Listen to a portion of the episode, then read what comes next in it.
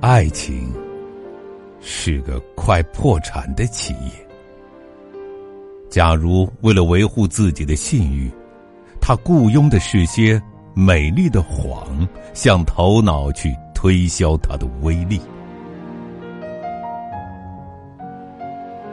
爱情总使用太冷酷的阴谋，让较快的欲望都向他供奉。有的膜拜他，有的就识破，给他热情的大厦吹进冷风。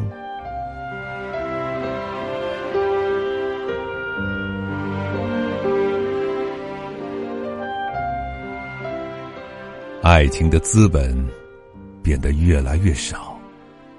假如他聚起了一切热情，只准理智说是，不准说不，然后资助他到月球去旅行。